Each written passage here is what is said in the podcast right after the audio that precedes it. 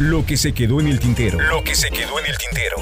Con Víctor Hugo Sánchez. 30 años de memorias y recuerdos del mundo del espectáculo.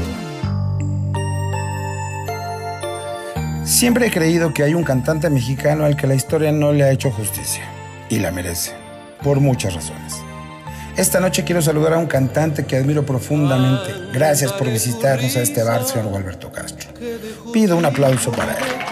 Muchas gracias, muchas gracias. Pues ya que está aquí, quisiera pedirle que se suba a echar un palomazo. Vengo muy enfermo en la garganta, traigo algo de fiebre, una disculpa, de verdad, no puedo cantar. No, ¿verdad que queremos que cante? De verdad, no me obligue, estoy muy enfermo. Y esta noche es su noche, disfrútela.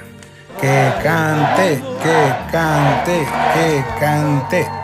Y así, más obligado por el mal tino del anfitrión, cuyo nombre ni me acuerdo, don Gualberto se paró en el escenario y cuando le dieron el micrófono, él lo rechazó y con un ademán le dejó ver su suerte al otro. Así, sin micrófono, dijo, y se soltó a capela a cantar, a inundar el lugar con su privilegiada voz, mientras que el artista del lugar se hacía chiquito, chiquito, chiquitito, chiquitito hasta perderse, mientras los aplausos de pie aclamaban a Don Wallace, que seguía cantando con un entendible mohín de enfado. Hasta que vuelvas tú a mis ojos, hilando sueños, te esperaré hasta que vuelvas.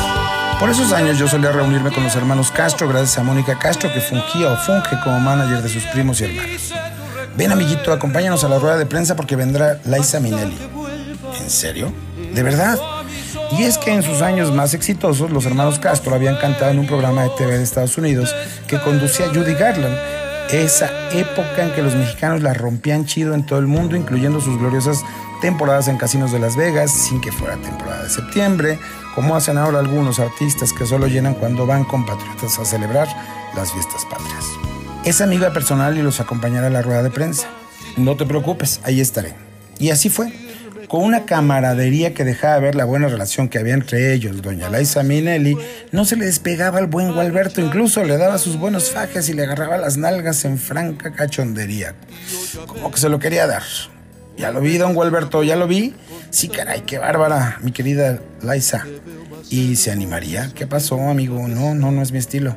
Y no, no, no lo era, porque de Gualberto, tan enamoradizo, siempre estuvo casado con mujeres hermosas y la Minelli no era, ni de lejos, su perfil. ¿Por qué será? Estás entre todas mis cosas. Llevo tu olor en mi ropa y siento tu amor en mi piel. ¿Por qué será? En esos años que yo enfrentaba mis propias crisis, me alejé del medio por un tiempo hasta que la vida nos hizo coincidir de nuevo. Trabajaba yo como Relaciones Públicas de Resorte Teatro, una compañía productora de espectáculos teatrales y de shows musicales que tenía en cartelera las del OTI. Un homenaje a todos esos compositores e intérpretes que hicieron época en la TV de todo el mundo gracias a Raúl Velasco, que impulsaba y transmitía esas justas musicales. Mario Eras, uno de los productores de Resorte Teatro, me llamó un día. Ya tenemos a Gualberto Castro, nos develará la placa de las 100 funciones el miércoles. No te creo. Y llegó el miércoles y llegó Gualberto y se sentó como invitado. Había advertido que no cantaría. Me han hablado mucho del show y quise venir a ver los muchachos, pero no me suban a cantar. Solo les develo la placa. Sí, señor, lo que usted diga. Y así, en el escenario desfilaron los jóvenes cantantes de Resorte Teatro y al final quedó el ensamble con el que cerraba el show. La felicidad de Felipe Gil, gran éxito de Don Wallace, quien, desde su mesa y a escondidas, solicitó un micrófono y se puso a cantar mientras subía al escenario para acompañar y acompañarse de los 10 que formaban la compañía. Generoso, cantó como siempre y como nunca. Respetuoso, les regresó el micrófono y los dejó cantar, lucirse. Ya abajo los felicitó, les dijo que eran unas estupendas voces y se fue. Gualberto Castro es el mejor cantante que ha dado México, sin duda. Y seré toda la vida mientras viva. Por amor soy de ti, por amor, por amor. Lo malo es que se dedicó a salir de payaso en la tele y eso no le hizo bien a su carrera. Me dijo un día Marco Antonio Muñiz en una entrevista, hace ya algunos años.